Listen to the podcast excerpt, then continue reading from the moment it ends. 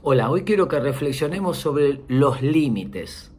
Los límites nos liberan, los límites nos dan estima, los límites claros nos permiten relacionarnos mejor con los demás. Hay distintos tipos de límites.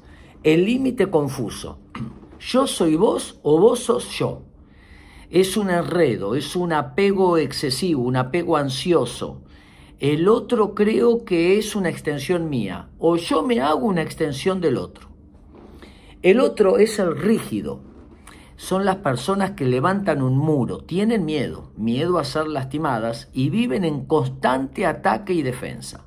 Cuando van a poner el límite, lo ponen con agresividad. El tercero, el permeable, todo lo contrario.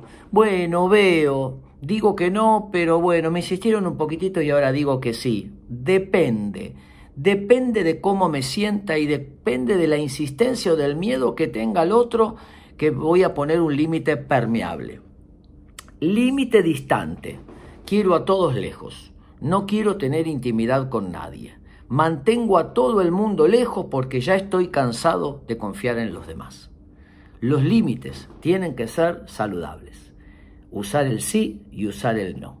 Explicitar y nosotros decidimos siempre quién entra en nuestro círculo de intimidad afectiva y quién no. Nosotros decidimos para nuestra vida qué queremos y qué no queremos, qué creer, qué no creer, qué hacer y qué no hacer. Límites claros. Espero que les sirva.